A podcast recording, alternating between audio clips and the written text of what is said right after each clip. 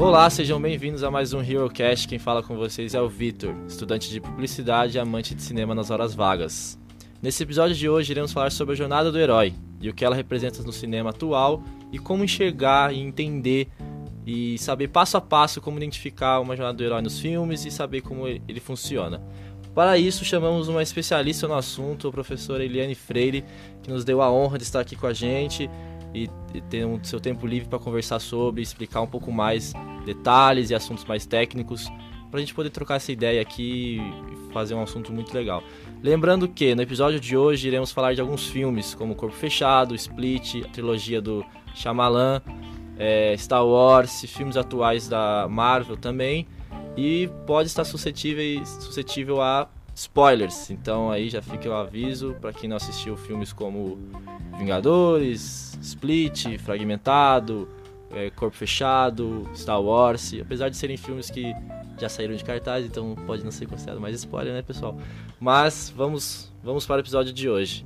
Eliane Freire, por favor, Bom, se é, apresente. é sempre bom estar é, tá aqui com vocês. Eu agradeço o convite do Vitor para trabalhar aqui com vocês hoje no HeroCast. É, vou me apresentar rapidamente. Meu nome é Eliane Freire de Oliveira, eu sou é, jornalista por formação, atuo como professora universitária na Universidade de Taubaté há 21 anos. E é, eu tenho uh, doutorado em Ciências da Comunicação pela Universidade de São Paulo e trabalho né, com linguagem, seja a linguagem jornalística, né, é, a linguagem cinematográfica. É, eu costumo acompanhar aí os, os, trabalhos de graduação, em especial né, os famosos TCCs, de alunos aí de, de várias graduações. E é, esse é um tema que eu também gosto particularmente, né? Gosto muito de cinema e gosto muito das narrativas. Além disso, eu escrevo, né? Um pouco, tem alguns livros publicados, não livros de ficção, mas principalmente livros técnicos aí na área de comunicação, de pesquisa. E esse é um assunto que me, me atrai bastante. Então é bem bacana poder dividir isso com vocês. Legal, legal, muito bom. E acho que a gente já poderia começar, né? Com a grande pergunta que é a jornada do herói, como você consegue colocar pra gente o público aqui do nosso podcast, o público talvez seja um pouco mais leigo e não entenda o assunto, porque eu conheço muita gente mesmo que não sabe o que é, é, a jornada do herói, não entende, não faz ideia do que significa. Então, talvez tenta fazer um resumo pra gente do que é a jornada do herói. Tá. A jornada do herói, ela é uma construção se baseia numa, te uma teoria né, é, firmada e conceituada por Joseph Campbell, que é um professor, um mitologista, né? Ele, em especial, um professor universitário de mitologia comparada. Ele já, já faleceu, faleceu em 1987. É, mas na década de 40, ele publicou um livro que se chama O Herói de Mil Faces. Aqui no Brasil, esse livro foi publicado em 1992 pela editora Pensamento. E nesse livro, é, ele trabalha com a questão do mito, né? É, o que, que seria o mito, né? é, é aquele indivíduo, né, no caso da pessoa, né, do indivíduo, é, que encarna forças sobrenaturais da natureza, né, ou até mesmo da natureza humana, é, e, e, se torna além do próprio ser humano. Dentro desse é, aspecto né, do, do, do, mito, a gente tem o chamado arquétipo. É, o que, que seria o arquétipo? Né? Aquela imagem idealizada é, de uma pessoa né, e da maneira como ela, ela se comporta, e do chamado herói. Então, o que, que o Campbell vai fazer? Ele vai construir uma narrativa que tem 12 etapas, né? Essas 12 etapas são consideradas as etapas da jornada do herói. Todo herói vivenciaria é, essas 12 etapas. Então, por exemplo, dentro de um filme, como que você constrói é, a história de um herói? Vamos supor agora um herói da Marvel, né?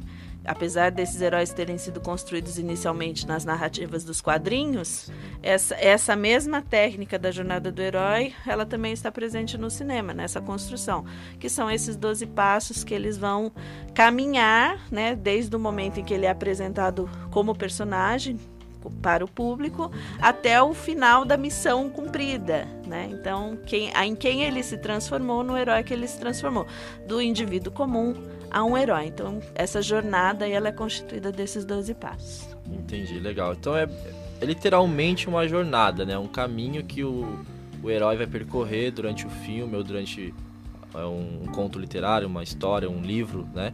Ele vai ter que passar por esses passos e aí ele vai se transformar no herói, correto?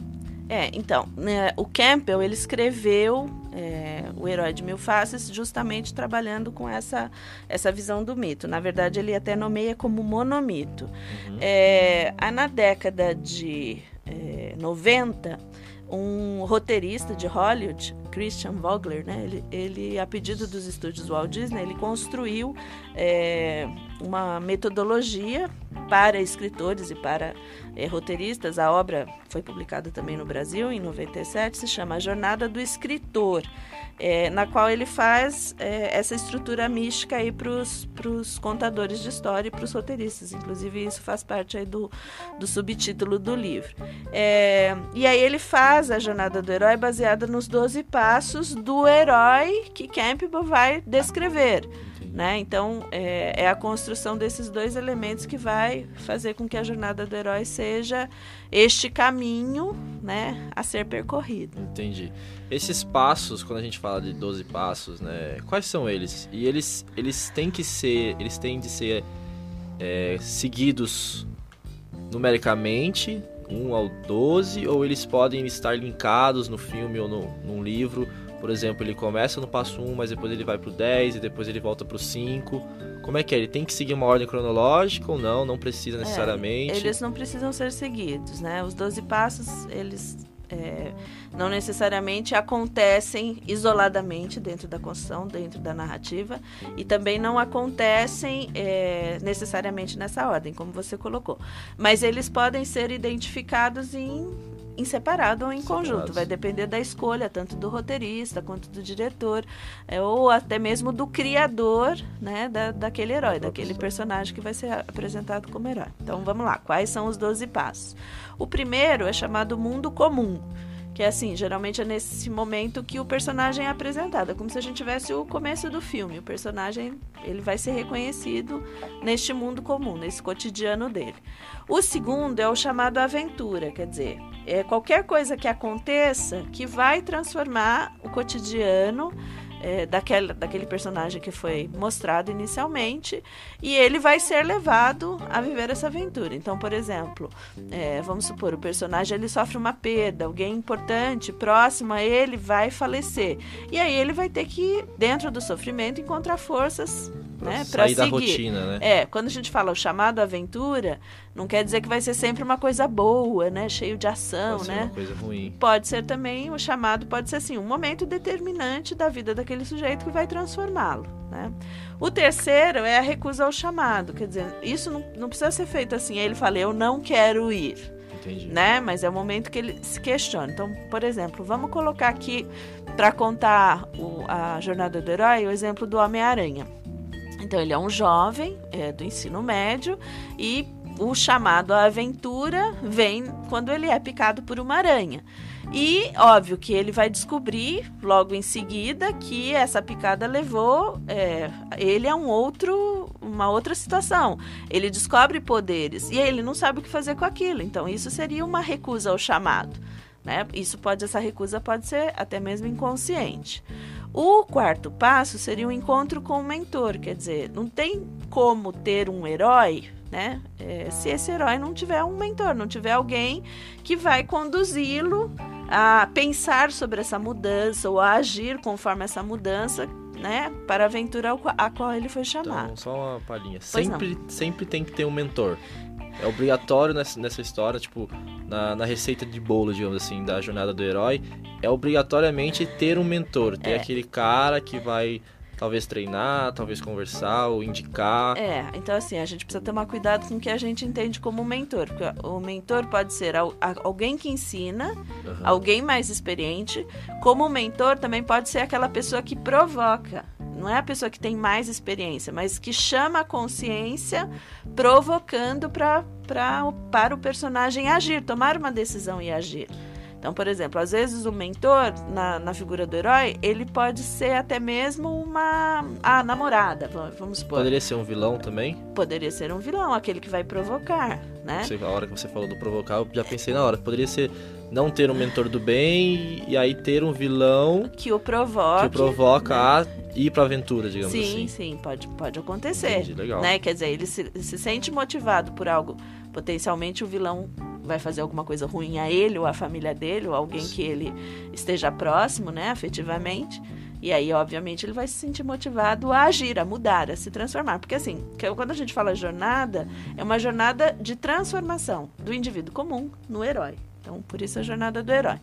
Uh, então, vamos para o quinto passo. A partir do momento que ele é provocado, ou que ele tem esse encontro com o mentor, ele tem que atravessar o umbral, né? O limiar. Tem aquela linha divisória. Né? Então, atravessar significa tomar atitude, então agir. Então, ó, sei lá, no caso do Homem-Aranha, talvez o colocar a máscara ou vestir o, o uniforme. uniforme, criar o uniforme, fez com que ele atravessasse esse umbral e fosse viver, obviamente, a primeira aventura como primeira herói. Aventura, né? Bater em vilões dos becos de Nova York, é, vilões, vilões pequenos que é. não fazia diferença nenhuma, mas que para ele era então, aquele momento de transição do do estudante de ensino médio tímido. Isso, para alguém que vai experimentar esses poderes Exatamente. adquiridos, né? Entendi. É, e é interessante, assim, eu gostaria que o ouvinte, ao é, ouvir, obviamente, essa descrição dos passos, já fosse imaginando aí seu herói, a história com a qual se identifica. Se identifica. Que aí você vai perceber justamente esses passos. Vai encaixando num algum filme preferido que ele tem, porque é, não são todos os filmes que seguem esse passo, né? Geralmente é um filme de herói, claro. Mas tem alguns filmes que. Vou dar um exemplo aqui legal, que é o Interestelar. Que é um filme recente, é um filme do Nolan. Não é um filme onde tem, tipo, um herói com capa, por exemplo. Mas que o filme segue exatamente os 12 passos. Uhum. Então talvez o pessoal que assistiu Interestelar e tá ouvindo os passos aí da professora vai conseguir identificar a cada momento do filme. Nossa, esse momento é a hora da travessia, esse momento é a hora do chamado.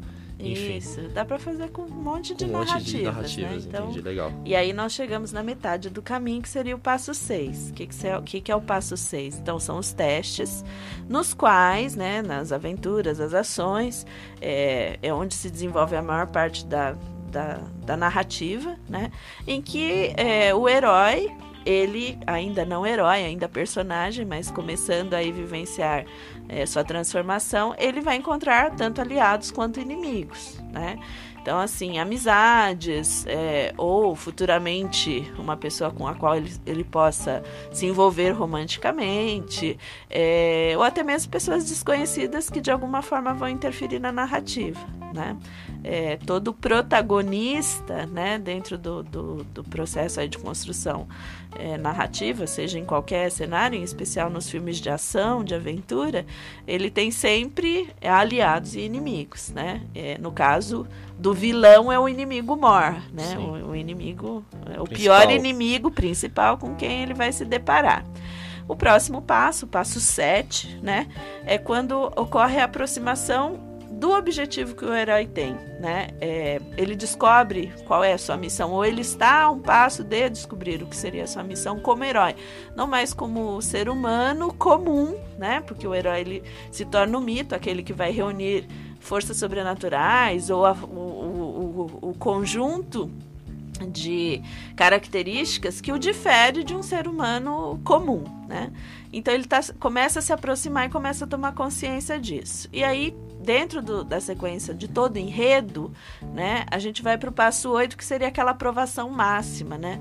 Então tem muita gente que associa isso àquela, na narrativa do cinema assim, ao clímax do filme, aquele ponto alto, aquele momento, uh, às vezes é o mais desesperador, o que tem mais suspense, o que envolve maior participação assim é, emocional de quem está assistindo o filme, né? Que é aquela aprovação, quer dizer, o auge. Seria o duelo final. O duelo, é aquilo que ele vai ter que provar que ele realmente é diferente. É o momento que, que ele tem que mostrar que ele é o herói. Que ele é o herói. Ele mesmo tomar consciência ao mostrar, assumir ele mesmo, né? Que ele é diferente e que ele se transformou, está se transformando é, agora com poderes, né? Com com uma, uma força, muitas vezes, né, diferente da que ele tinha quando ele não se descobriu ainda herói. Então seria assim o aprovação máxima. O nono passo é que ao é, passar por esta aprovação e por ser herói, obviamente ele, ele sai com resultados positivos, né? Seria a conquista da recompensa. Então, o que, que é essa recompensa? É, ele fez o bem, né? Ele salvou vidas, ele evitou tragédias, né? É, então aí ele se mostra, eu sou herói, né? Eu sou diferente, eu estou aqui para ajudar. Né? Então, essa ser, esse seria o nono passo. O décimo é quando ele começa o, o caminho de volta, e às vezes isso, num, num filme, não precisa mostrar nos mínimos detalhes. A pessoa terminou de lutar, junta todas as suas coisas, junta os seus caquinhos, né? Os seus, cura ali seus machucados e caminha de volta para casa. Não necessariamente essa cena vai aparecer com tantos detalhes. Às vezes é assim, uma mudança de um take de uma cena para outra é, é o, o, personagem respirando fundo, né? Então, assim, ao respirar fundo, ele toma consciência de que ele viveu toda aquela experiência e que agora ele está é, transformado. Aí a gente vai pro passo 11, né? Que a gente chama de depuração, né? É, o que, que é essa depuração? É, colocar as coisas no lugar. Né? Então, colocar as coisas no lugar, tanto externamente quanto internamente. Né? Então, é, internamente, o que, que isso significa? É a pessoa internalizar emocionalmente é, esse conhecimento, essa transformação. Então é ele falar consigo mesmo, ou ele falar com um, um, personagem secundário sobre a aprovação que ele passou, ou até mesmo, por exemplo, é, ele cumpriu a missão dele, ele vingou, por exemplo, um ente querido que foi é, morto, que foi assassinado e que deu origem à transformação dele, ele, sei lá, depositar uma flor sobre o túmulo da pessoa em homenagem, né? Então, simbolicamente, isso significa uma, uma depuração. E por último, que seria o décimo segundo passo, né, da jornada dos doze passos, é o retorno transformado. Quer dizer, é mostrar o personagem no seu cotidiano, novamente, só que agora com um novo aspecto, né? Às vezes fisicamente, mas principalmente emocionalmente. Quer dizer, você pega o, o herói, desculpa, lá no início, no seu cotidiano, comum. ele comum e ele tinha determinadas características. Então vamos voltar aí à, à figura do Homem-Aranha. Homem-Aranha. É, então ele era um jovem, tímido, ingênuo, usava inseguro, óculos, usava magro. óculos, magro, né? Então tanto física quanto emocionalmente. E ao final quem é o, o amigo da vizinhança, né? Que ele se torna é, fisicamente mais forte, também emocionalmente, né? Mais disposto, mais corajoso, mais inteligente. Então, um ser humano mais transformado. humano, transformado, um herói. Né? Então faz sentido isso numa série de narrativas. Muito legal, muito legal mesmo esse papo aqui com a professora. Acho que ficou bem claro, né, o que é, passo a passo, deu para entender direitinho aí você que está ouvindo, você conseguiria linkar com cada filme que você assistiu, cada passo, cada momento. É, é bem fácil você identificar, né, a hora que você está assistindo o filme. Você consegue ali perceber, depois que você entende, obviamente, você consegue entender o filme até de uma maneira mais completa, né, do que, que o filme está se tratando realmente. Puxando esse gancho para filme, vamos falar um pouco de filme agora, de exemplos, de referências, para a galera conseguir entender um pouco mais. É, eu quero trazer para o podcast hoje é, uma trilogia especial para mim, principalmente, e também para o mundo do cinema, que é a trilogia do, é, do Shyamalan, desculpa se a pronúncia estiver errada, né, desse grande diretor é, indiano, né, para quem não conhece, ele é o diretor de Sexto Sentido, Sinais, filmes muito grandes do cinema. E que ele lançou uma trilogia que mudou a história do cinema, principalmente no quesito herói. Né? O primeiro filme que veio foi em 2000, que foi O Corpo Fechado. Ele transformou esse mundo herói. Por quê? Porque anteriormente os filmes de herói eram os filmes do Batman, os filmes do Super-Homem, que eram esses filmes do, do herói com colã, né, que a gente brinca, do herói super extraordinário, com efeitos especiais, que, que não é nada pé no chão, né? Que não é uma realidade que a gente vive. O Shyamalan ele conseguiu fazer no Corpo Fechado um filme que fosse uma história de herói com vilão e herói que fosse extremamente pé no chão, né? Que a gente tem o grande astro Bruce Willis e o Samuel L. Jackson no filme, em que eles representam vilões e heróis que são muito pé no chão, né? Que tem problemas pessoais, que tem problemas da vida cotidiana. Então, eu quero trazer para o papo aqui agora esse filme principalmente porque ele é um divisor de águas no cinema, a gente pode dizer assim. Porque antes dele a gente tinha os filmes de herói depois dele a gente passou a ter outros filmes de herói, que foi depois dele veio até a trilogia do Nolan, que muita gente conhece aí do Batman, né? Todo mundo conhece principalmente o Joker, né? O Coringa do Heath Ledger, né? Que ficou muito famoso por ser um vilão apesar de ele ser um psicopata, ele é realmente ele é muito pé no chão. O filme do Nolan é muito pé no chão, é uma Gotham que, que tá no mundo de hoje, é uma cidade que a gente consegue identificar, por exemplo, Gotham com São Paulo, a gente consegue identificar com problemas é, pessoais e reais. Então vamos falar um pouco do corpo fechado. Como funciona a jornada do herói no corpo fechado, basicamente? O que, que, esse filme traz? Como o Shyamalan ele, ele pegou esses 12 passos, colocou no filme de uma forma que fosse real, que não fosse esse ah, esse herói que foi transformado, que virou um super-herói, que entendeu? Que mudou. Como que ele conseguiu fazer isso de uma forma que, que as pessoas se identificassem, se, se entendessem com o herói, se entendessem com o vilão, até mesmo se simpatizassem com o próprio vilão, né? Bom, então quando você menciona ah, um herói, um indivíduo, um personagem muito pé no chão, é, é uma expressão é, que está diretamente relacionada à questão da dualidade, né? Todo indivíduo, é, ele tem o bem e o mal dentro de si, né? E aí vai depender o que, que vai aflorar é, ao longo de sua existência por conta das experiências que foram vividas, né?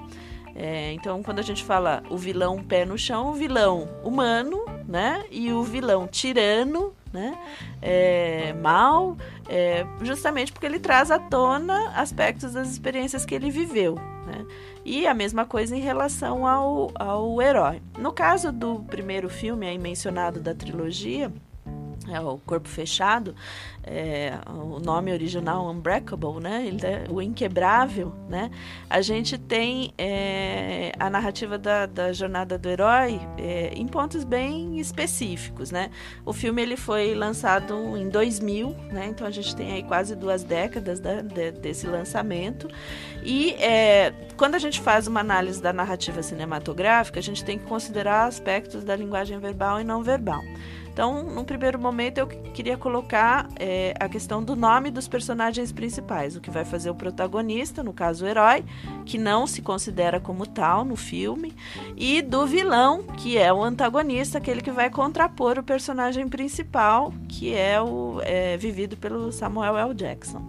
É, o primeiro personagem é o David Dunn, e até tem a referência aos quadrinhos, né? A questão do nome.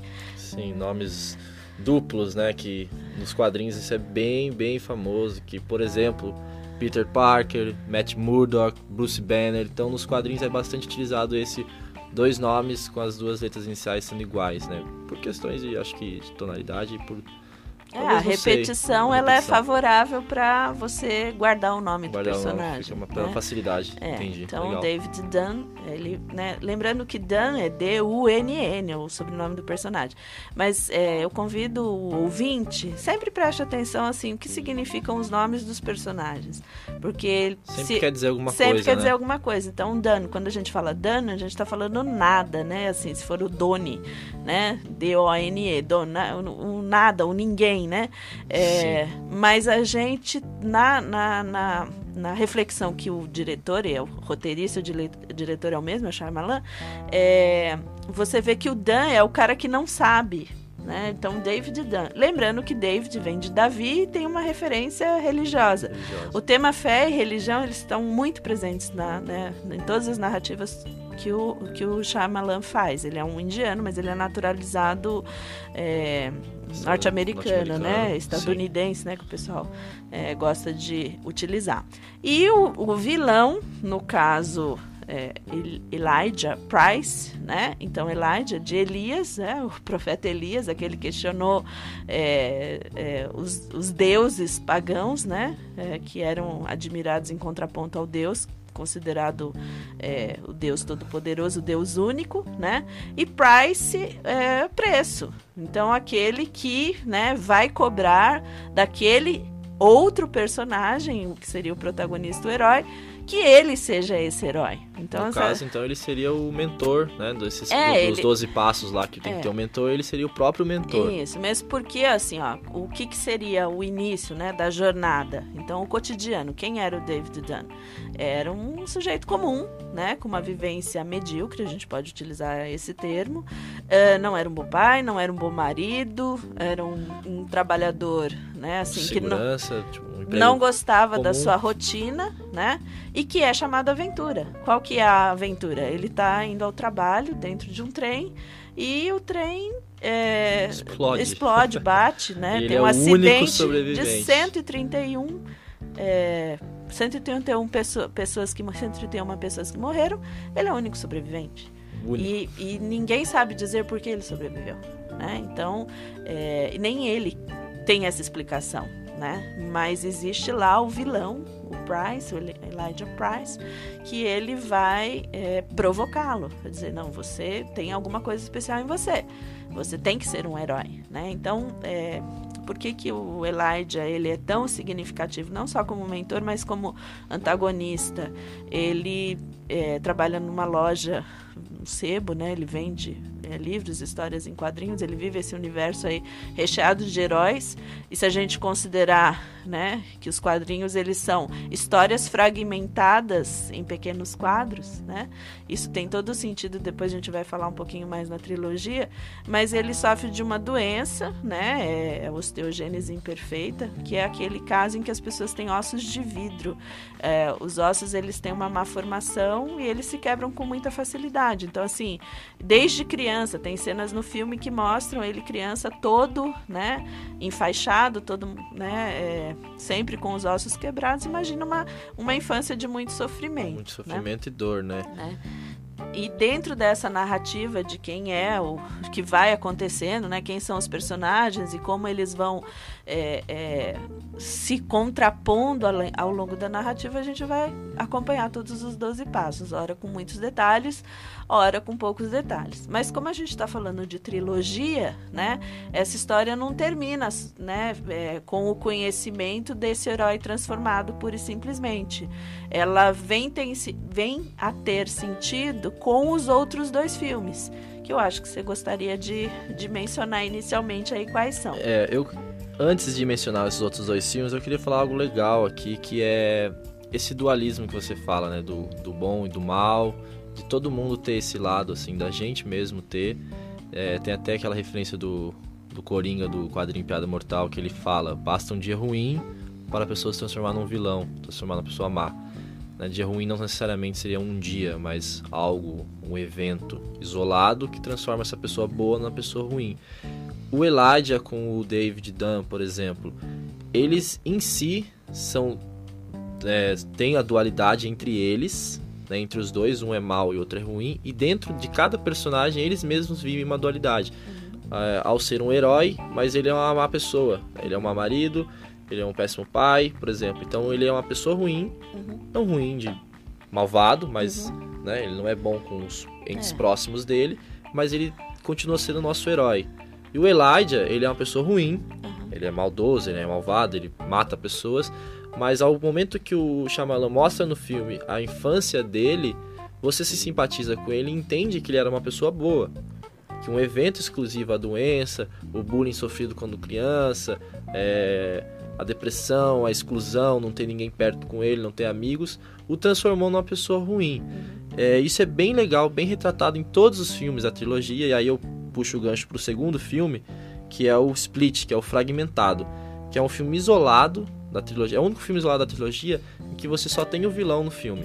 Né? Ele não coloca um herói no filme, ele coloca apenas um vilão, em que o vilão tem 24 personalidades, né? O pessoal, não sei se assistiu aí, Fragmentado, assiste, que é um ótimo filme, principalmente pela atuação do James McAvoy, que ele interpreta 24 personalidades no filme, é incrível isso.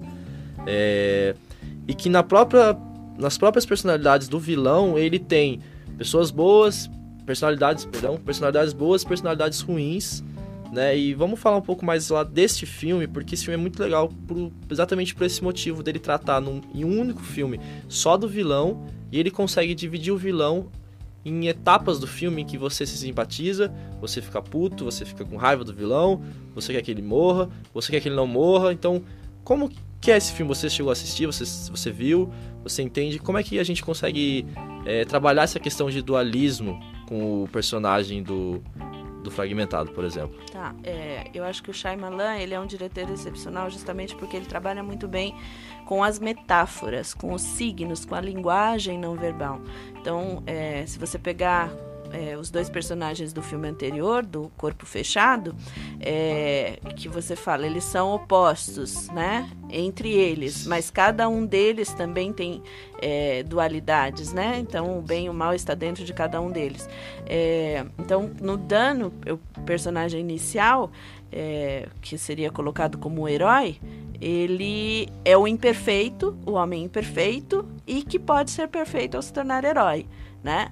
E o, o Elijah, ele é imperfeito fisicamente, mas não é uma escolha essa imperfeição. Ele, ele sofre de uma doença, ele nasceu daquele jeito, né? É, e ao mesmo tempo, qual é a cobrança da dualidade? As escolhas que ele faz porque ele quer um contraponto a quem ele é, né? E isso ele está vendo ali é, no herói. E, ao mesmo tempo, você vê a construção é, do diretor fazendo a metáfora disso. Um é o complemento do outro. Né? Já no filme é, fragmentado, você vê a, a, a a questão como ela é colocada é, metaforicamente. Ele tem 23 personalidades diferentes, ele sofre de um transtorno psicológico, que é de múltiplas personalidades, né? É, e ele. E todas essas personalidades que afloram, elas combatem a 24 personalidade, que é considerada a besta. Ela sequer tem, tem um nome, né?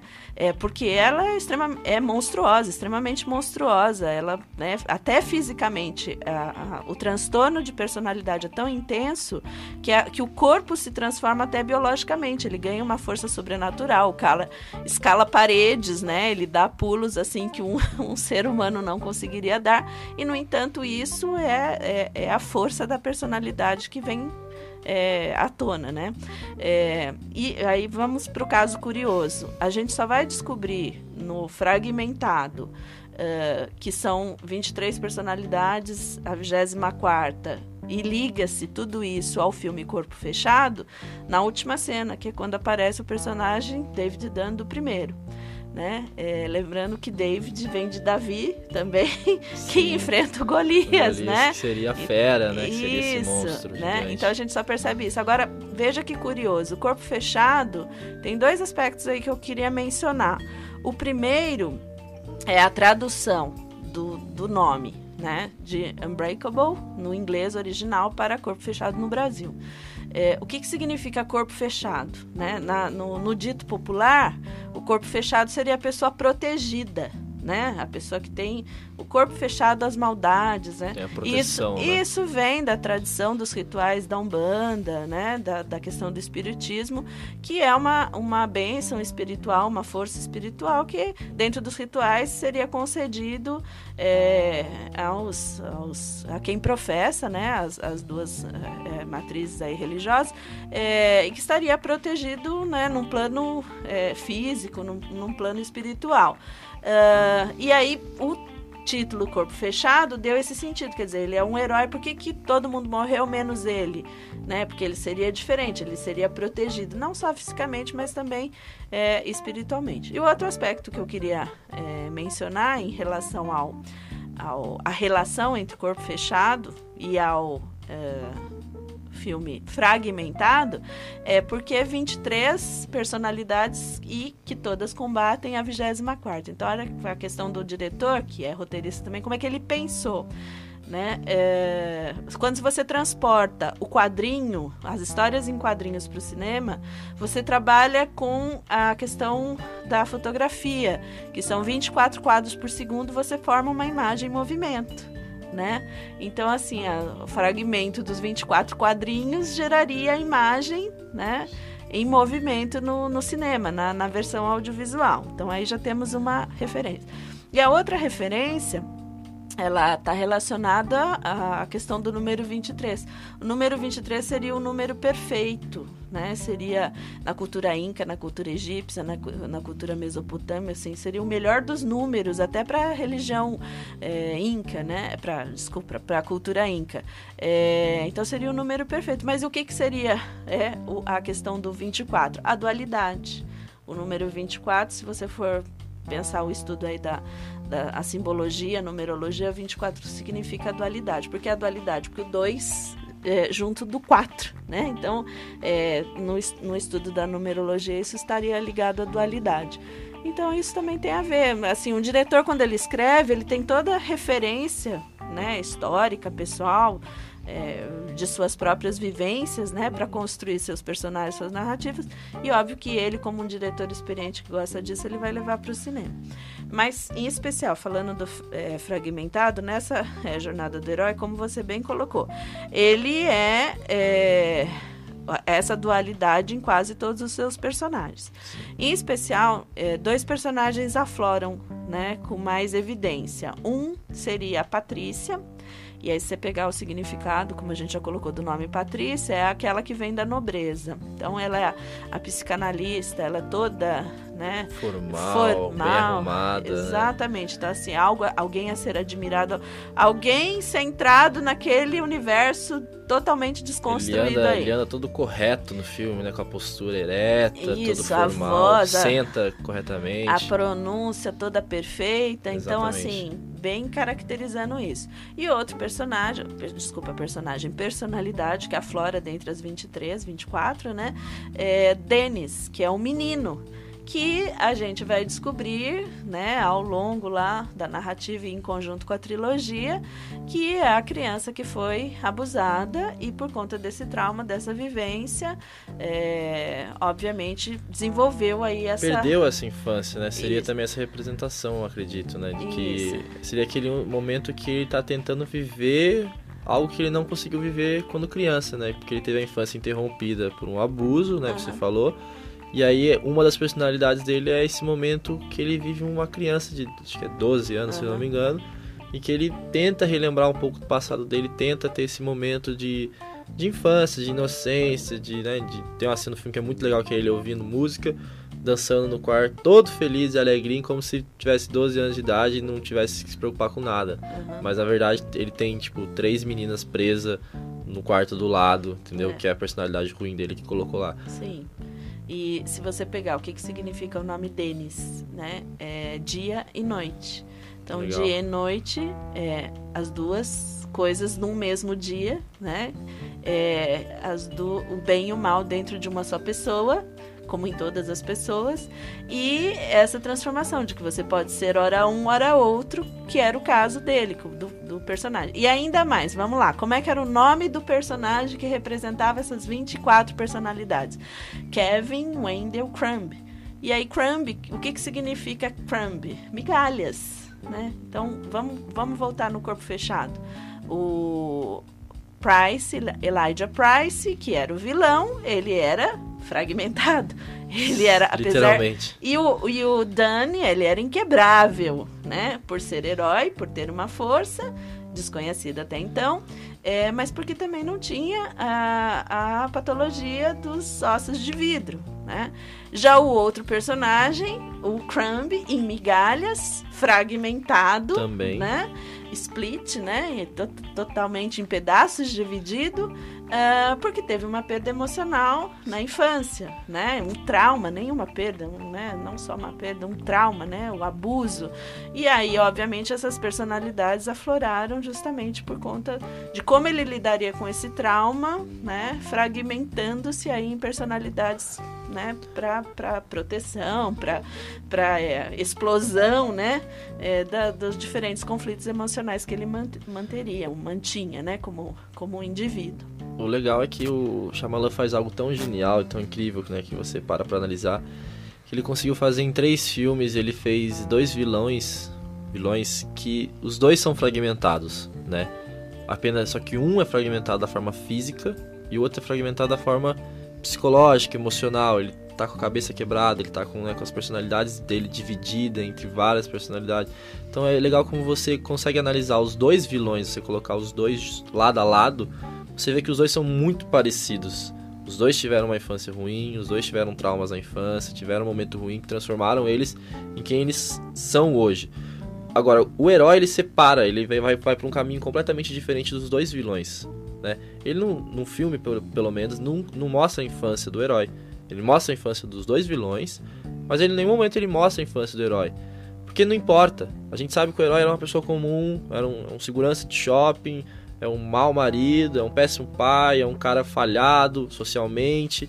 Então ele transforma o herói numa pessoa falha, num humano pé no chão, de um ser humano que, que, é errado até, ele faz escolhas erradas.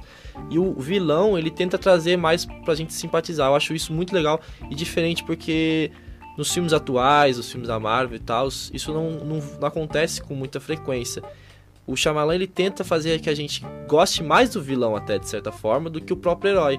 Porque ele coloca um herói chato, de certa forma, que é um herói sem graça, cinza, que você não, não curte até muito, não vê motivos. E ele dá mais atenção para os vilões, tanto que ele tem um filme só do vilão. E ele traz o vilão pro lado humano. Ele mostra pra gente a infância, ele mostra o problema, mostra a cabeça. E você acaba se simpatizando mais com o vilão do que com o próprio herói. Eu mesmo sou uma pessoa que, que gosto mais do, do Kevin, do, do Kevin Crumb, do que o próprio Bruce Willis, por exemplo. Porque eu entendo o problema dele, acho irado as personalidades, as cenas com ele são as melhores do filme, o James McAvoy dá aula de atuação. E eu acho isso muito incrível que o Shyamalan faz. De você acabar gostando mais do vilão. E isso aconteceu, veio acontecer depois no cinema, né? Principalmente com o Coringa, do Heath Ledger. A gente acaba gostando... Duvido alguém que goste mais do Batman nesse filme do que do Coringa. É evidente. E no filme da Marvel a gente tem o Loki. Que todo mundo adora o Loki. Não tem como você não gostar do Loki. E tem o Killmonger lá, do Pantera Negra também, que vem nessa pegada do vilão mais humano, de, de, que mostra questões pessoais do vilão, que ele tem, que tem motivos, né, da questão do Wakanda, traz umas questões até políticas, é, racistas e tudo mais, todo esse problema. Então dá para você ver a influência que o Shyamalan teve. Não que não não tô falando aqui necessariamente que a Marvel, que o Nolan viu o corpo fechado e aí decidiu fazer algo. Não, não é nada nada disso. A questão é que ele criou um filme em que depois desse filme veio outros filmes. Então, basicamente, o que aconteceu? Foi como aconteceu com Deadpool, por exemplo. Foi o primeiro filme de herói, de 16 anos, um filme mais adulto, um filme com mais sangue, com palavrão e com cenas de violência, em que o pessoal fez o filme, deu certo, vendeu, deu público, daí o pessoal pensou e falou, opa, peraí, dá pra gente fazer filme de herói mais adulto, então dá pra gente tocar, trocar o público. E aí depois Deadpool veio a série do Justiceiro, veio a série do Demolidor, veio agora o Coringa do Joaquim Fênix, que é um filme bem mais pé no chão. Então, digamos que o Shyamalan foi o precursor dessa época, né? Ele foi o, primeiro cara ali que sentou e decidiu fazer um filme mais pé no chão, um filme mais cabeça, onde você passa os três filmes todo se questionando também da questão da dualidade. Você se questiona o tempo todo pelo filme. Você analisa o vilão, você se simpatiza com ele, você entende os motivos dele você para e se pensa, nossa, e se fosse eu nessa situação? E se eu tivesse nascido com ossos de vidro, né? Ou e se eu tivesse sido abusado quando criança? Como é que eu seria hoje? Como é que minha cabeça funcionaria? Então, isso é algo muito incrível. E como você falou, né? Você listou aí uma porrada de referências do cara. Ele consegue colocar referência em tudo que ele faz, né? Qualquer coisa, até nos nomes, nas personalidades, nos números, nas músicas, tudo que ele faz, ele pensou mano, min, milimetricamente como colocar no filme, né? Como encaixar e como isso faria um sentido no todo. E é legal você ver que a demora que foi os filmes, né? O Corpo Fechado foi em 2000 e o Fragmentado só veio em 2017. Então, tipo, 17 anos depois do primeiro filme, ele conseguiu fazer um filme puxando um gancho enorme pro primeiro filme. E aí, dois anos depois, ele vem e fecha a trilogia, né? Vamos falar agora, então, da, do terceiro filme que é o encerramento da trilogia, que é o fechamento do ciclo todo, que é o Glass, né? Tem esse nome Glass, no Brasil Vidro, em que é o único filme que tá os três. Então a gente tem dois vilões do filme e um herói, em tese, né? Uhum. Porque depois que começa o filme você já consegue ver que tem mais um vilão no filme, que é a Amy Adams, maravilhosa, amamos muito. Uhum que ela acaba de certa forma fazendo um vilão, que você descobre depois no filme que ela né, faz parte de uma sociedade secreta ali, que combate essas pessoas extraordinárias. Que no filme é legal isso também que no filme não fala nunca que é herói, né? Ele chama de pessoas extraordinárias. Uhum. São pessoas com são diferentes das comuns. Então vamos falar um pouco exatamente. Você trouxe uma curiosidade legal, né, da, da personagem da Amy Adams que eu não tinha sacado, né? Então vamos lá. Então, a gente tem, é, como você falou, um diretor que tem toda uma bagagem, sabe usar bem né, essas referências, mas essa desconstrução aí do, do herói, ainda que você use a jornada do herói para contar a trajetória do vilão, é, a palavra que você utilizou é, e que ele também faz a referência no filme, no último filme da trilogia, que são pessoas extraordinárias. Então, esse, por exemplo, a jornada do herói, fora do cinema, é, ele pode ser uma narrativa literária, por exemplo, para o jornalismo, quando você quer fazer o perfil jornalístico de um indivíduo comum. Então, por exemplo, você quer contar, vamos pegar uma jornalista aí que seja referência, Eliane Brum, que é uma jornalista que recentemente foi indicada a um dos maiores prêmios né, do, de, do jornalismo e literatura é, nos Estados Unidos. É, porque ela conta histórias de pessoas comuns, mas a narrativa que ela faz é transformar essas pessoas em heróis, em pessoas extraordinárias pela própria experiência que essa pessoa tem de vida. É, então, assim, essas pessoas extraordinárias, elas podem ser do bem ou do mal. E aí o Shyamalan, ele usa isso muito bem. No caso do Glass, né, lançou agora em é, janeiro de 2019, e lembrando que todos os filmes dessa trilogia foram sucessos de bilheteria. Juntos eles arrecadaram mais de 700 milhões de dólares mundo afora, né? Obviamente uns mais que os outros, né? É, se você pegar, por exemplo, só a referência dos cartazes dos três filmes, né? Então, por exemplo, o Corpo Fechado é o rosto dos personagens num fundo negro é, e uma série de vidros estilhaçados. O cartaz do Fragmentado é um fundo branco com uma série de é, fragmentos de espelhos, não são mais vidros, são espelhos. E dentro de cada um desses fragmentos, um rosto diferente de um mesmo personagem, quer dizer, sua, suas personalidades fragmentadas. Já o vidro, né, que é, curiosamente você esperaria um cartaz, né, é, um com vidro. pedaços de vidro, não. É a imagem da cintura para baixo dos três personagens principais que é o David Dunn, o Elijah Price e o Crumble, Kevin Crumble, que é o, o, o, o Crumble, é Crumb, né? Não Crumble, é Crumb, é, migalhas, o, fragmentado, é, os três sentados, né? É, e aí mostra os pés, como você usou a expressão muitas vezes, os pés no chão e é, o elemento né? água. Existe a água, quer dizer, simbolicamente no cinema, a água é, é utilizada como uma referência à transformação. Só para dar um exemplo pro pro ouvinte, é, toda vez que um personagem morre num filme de ação, de herói, a gente sempre tem chuva. Né? Então, a, a chuva é o elemento ali simbólico Na da verdade, transformação. Não... Então, assim, ó, pensa lá no Homem-Aranha, quando morre é, Uncle Ben. Uncle Ben, o tio Ben, a chuva. O enterro, com todo mundo de preto segurando o guarda-chuva, a chuva. Ou então, em outros filmes do Homem-Aranha, por exemplo, quando morre o, o policial que é pai da Mary Jane, né?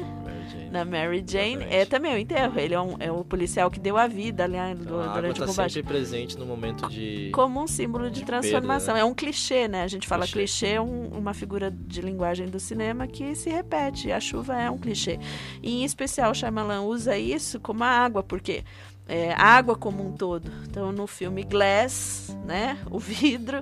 E se você pensar também tem a referência, né, é, o vidro é é, areia transformada em fogo, né, que vira o vidro, que endurece, né? Uhum. E a água é transformada em gelo, é, forma uma superfície sólida, né? Então você vê ali a viagem na cabeça ali do roteirista, do diretor, para poder fazer todas essas, essas referências, né? Mas aí voltando ali no, na, no filme é, Glass, né? É, a médica tem uma médica que reúne os três, né? O, o fragmentado, o herói e o vilão é, numa mesma instituição, que seria uma espécie de manicômio. Os três estão reunidos ali. É, e justamente para fazer um estudo sobre essas pessoas extraordinárias. Então, a intenção era fazer com que o, o Crumb se transformasse na besta, que seria o sobre-humano e, e, bestial, o, mal em sua essência, né?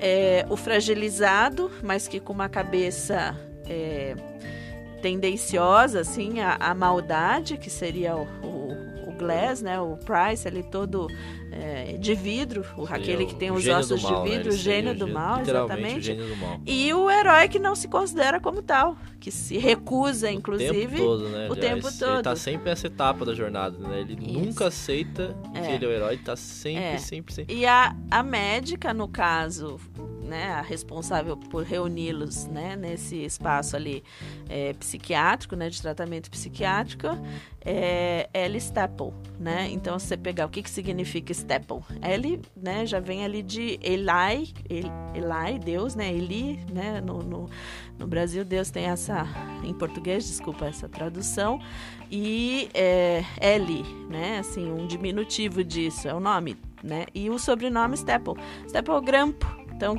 é a pessoa que vai unir, Grampear grampear, os juntar três, os literalmente. três numa única é, narrativa. No filme ela até se- sequestra eles, na verdade. né? Eles vão pro manicômio não por livre espontânea vontade. sim. Eles fazem uma operação pra sequestrar os três e colocar lá pra... O objetivo dela é estudar, né? Os Aham. É. três. Entender como eles são extraordinários, ela mesma fala. É, E ela provoca, né? Ela seria também um mentor dessa forma. Ela também Isso. provoca os... é, ela é especialista em delírios de grandeza. Quer dizer, como se o herói, assim, Exato. o que ele vivencia, tanto o herói quanto o vilão, é um delírio de grandeza. É. né? Então, é, o que que está associado a essa narrativa da jornada do herói? É importante considerar que pela sequência com, com como os filmes foram feitos, então você tem 2000, 2017, logo em seguida 2019, é, e nesse meio tempo, por exemplo, se você considerar o Batman, o Cavaleiro das Trevas, ele é de 2005 ou 2006, acho que é 2005, que mostra essa traz à tona, que né, a dualidade. Então o Batman é subjugado e o Coringa de pé olhando de baixo para cima para ele, né? Então assim, é como se fosse o espelho, eu sou você e você também. É, O Coringa, sou aquela eu. cena do interrogatório, é bem exatamente É. isso. O Coringa fala pra ele, cara, você, você bate nas pessoas vestido de morcego, que você quer falar de mim. Então, é. o Coringa E- provoca de, até de forma sarcástica esse assunto, mas que é algo chamando real, a né? razão as narrativas fugindo do, do- da ficção da fantasia trazendo para o real você fala como é isso é possível como um garoto vestido de máscara Sim. vai assustar alguém ou vai, salvar, a- alguém, a- exatamente. salvar alguém ele e assim não esquecendo que a gente está dentro de um contexto pós-moderno né de desconstrução de fragmentação os, os títulos dos filmes têm, têm tudo a ver com isso É, pense Matrix né ou até mesmo Shrek. Shrek é o anti-herói. Sh- Shrek é o herói totalmente desconstruído. E mesmo para apresentar o herói Shrek, quem era o herói desconstruído, é utilizou essa narrativa do Jornada do Herói. Ele no cotidiano Sim. dele no pântano, ele no, no- vivendo a aventura, chamado a aventura, O a recu- vilão. o, vilão- o mentor, o burro é o é o mentor. mentor. Então, se você pegar uma narrativa simples e é, Tem mesmo uma história de criança, né? Um filme pra criança, é, você ou vai pra- usar. Os filmes de criança são feitos para os adultos pensarem, né? É, também tá ali, também tá no Shrek, né? Então você pode fazer isso com humor, ou você pode fazer com profundidade e drama, como Como foi o caso que faz. o Shyamalan faz, né? É, então a gente tem, assim, é, muitas referências, né, no É. cinema. Você puxou a referência do, do Matrix ou Matrix, que o pessoal gosta de falar, o pessoal Aham. mais chatão aí, né? Aham, É, Matrix é ali descarada a jornada do herói, o primeiro filme principalmente. Se você assistiu o primeiro filme, você vê, depois que você aí prestou atenção nos 12 passos, você vai conseguir identificar no Matrix, cara, os 12 passos seguidos. É incrível. O Matrix é seguido, não tem nem, nem foge da, da, da ordem cronológica. Ele vai certinho, o cara comum, daí ele recusa, Aí ele vira o escolhido, daí ele salva todo mundo, daí ele é transformado, ele volta outra pessoa.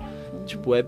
Cara, é descarada ali a jornada do herói. Isso é muito legal da gente conseguir identificar. Então, a gente podia até propor aí para os ouvintes uma participação, né? Eles podiam pedir os filmes que eles querem ver a jornada Fazer. do herói. A gente podia fazer alguns episódios aí mostrando. Muito legal, né? exatamente. É, isso passo a passo em algumas narrativas.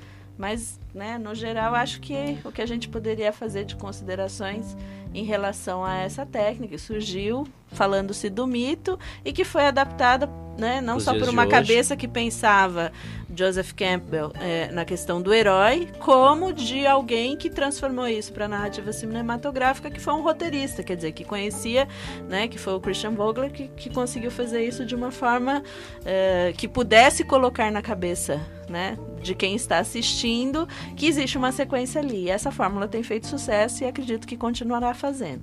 Legal, legal. Muito bom o papo de hoje. Quero agradecer aqui novamente a professora pela participação muito especial, um assunto muito interessante, trouxe muita informação muito boa para todo mundo que ouviu. E vamos terminar o programa aqui de hoje com essa ideia que ela deu muito legal. Coloca aí nos comentários, coloca aí, fala comigo de qualquer forma. É, fala os filmes que vocês querem ver aqui. A gente pode fazer uma jornada do herói destrinchada dos filmes preferidos de vocês. Tem muito filme aí. E vamos encerrar o programa de hoje. Muito obrigado a todo mundo que ouviu. Até o próximo HeroCast. Até mais.